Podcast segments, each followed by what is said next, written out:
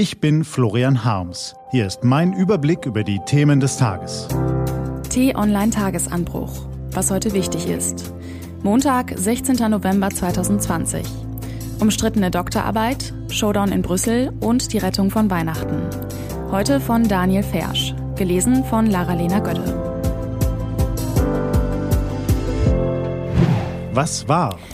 I'm rolling thunder, a pouring rain, I'm coming on like a hurricane. Woran denken Sie, wenn Sie diese Liedzeilen lesen? Vielleicht sind Sie Fan des FC St. Pauli und erkennen sofort, dass es sich um den Song handelt, der vor jedem Spiel im Stadion am Millantor aus den Boxen dröhnt. Oder Sie haben die Boxkämpfe des früheren Weltmeisters Vitali Klitschko in guter Erinnerung. Auch er brachte sich auf dem Weg in den Ring stets mit Hell's Bells von ACDC auf Betriebstemperatur. Es kann aber auch sein, dass Sie an den 21. Februar 2011 zurückdenken. An diesem Montagabend passierte im beschaulichen Städtchen Kelkheim im Taunus etwas Außergewöhnliches. Beim Valentinstreffen der hessischen CDU betrat der amtierende Verteidigungsminister zum Sound von Hells Bells die Bühne und verkündete, dass er den Titel Doktor nicht mehr nutzen wollte. Was war passiert? Kurz zuvor war herausgekommen, dass Gutenberg in seiner Doktorarbeit an mehreren Stellen abgeschrieben hatte. Abstrus nannte der CSU-Politiker die Enthüllung zunächst. Als immer weitere Plagiatsvorwürfe hinzukamen, versuchte er in Kelkheim den Befreiungsschlag. Er habe gravierende Fehler gemacht und teilweise den Überblick über die Quellen verloren, so der Minister. Auf seinen Doktor werde er verzichten, aber zurücktreten auf keinen Fall. Doch es war zu spät, um den Plagiats-Hurricane noch aufzuhalten. Zwei Tage später erklärte die Universität Bayreuth Gutenbergs Promotion für ungültig. Zwei Wochen nach dem Auftritt gab er seinen Rücktritt als Minister bekannt. Warum erzählen wir Ihnen heute diese Geschichte? Weil erneut eine amtierende Bundesministerin nach Plagiatsvorwürfen ihren Doktortitel ruhen lässt und so versucht, ihre politische Karriere zu retten. Familienministerin Franziska Giffey steht unter Druck, seit die Freie Universität Berlin Anfang November beschloss, ihre umstrittene Doktorarbeit erneut zu prüfen. Der Zeitpunkt ist heikel für die SPD-Politikerin. Giffey will Spitzenkandidatin ihrer Partei für die Wahl zum Berliner Abgeordnetenhaus im kommenden Jahr werden.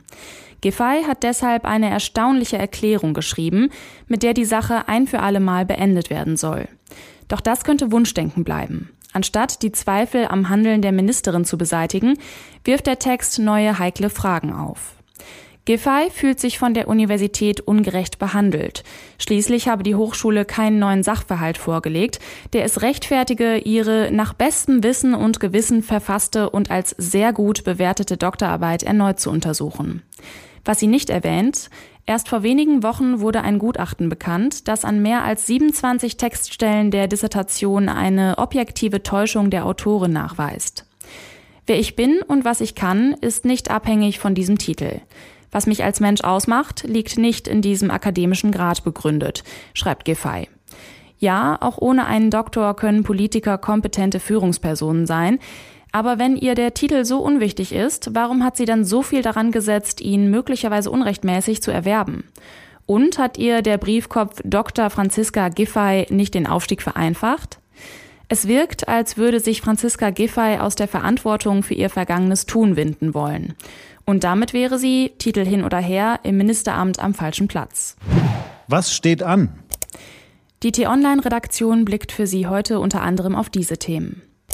Als Angela Merkel und die Ministerpräsidenten vor etwas mehr als zwei Wochen den Wellenbrecher-Lockdown beschlossen, lautete ihre Botschaft an die Bevölkerung, wir müssen jetzt etwas tun, um Weihnachten zu retten. Wenn wir uns alle einen Monat lang zusammenreißen, dann können wir die Corona-Maßnahmen im Dezember wieder lockern. Diese Hoffnung ließ die Kanzlerin bei ihren öffentlichen Auftritten immer wieder durchklingen. 14 Tage nach dem Beginn des Teil-Lockdowns treffen sich die Länderchefs und Merkel heute wieder, um eine Zwischenbilanz zu ziehen. Schon jetzt zeichnet sich ab, dass vorerst keine Lockerungen zu erwarten sind. Showdown in Brüssel. Macht Viktor Orban heute seine Drohung wahr und lässt die ungarische Vertretung gegen den EU-Haushalt und milliardenschwere Corona-Hilfen stimmen? Der Regierungschef hatte aus Protest gegen den geplanten Rechtsstaatmechanismus mit einem Veto gedroht. Und in London will Tennisprofi Alexander Zverev sein erfolgreiches Jahr veredeln. Bei den ATP Finals, der acht besten Spieler des Jahres, tritt er im ersten Match gegen den Russen Daniel Medvedev an. Diese und andere Nachrichten, Analysen, Interviews und Kolumnen gibt's den ganzen Tag auf t-online.de. Das war der T-Online-Tagesanbruch vom 16. November 2020, produziert vom Online-Radio- und Podcast-Anbieter Detektor FM. Den Podcast gibt's auch auf Spotify, einfach nach Tagesanbruch suchen und folgen. Ich wünsche Ihnen einen frohen Tag. Ihr Florian Harms.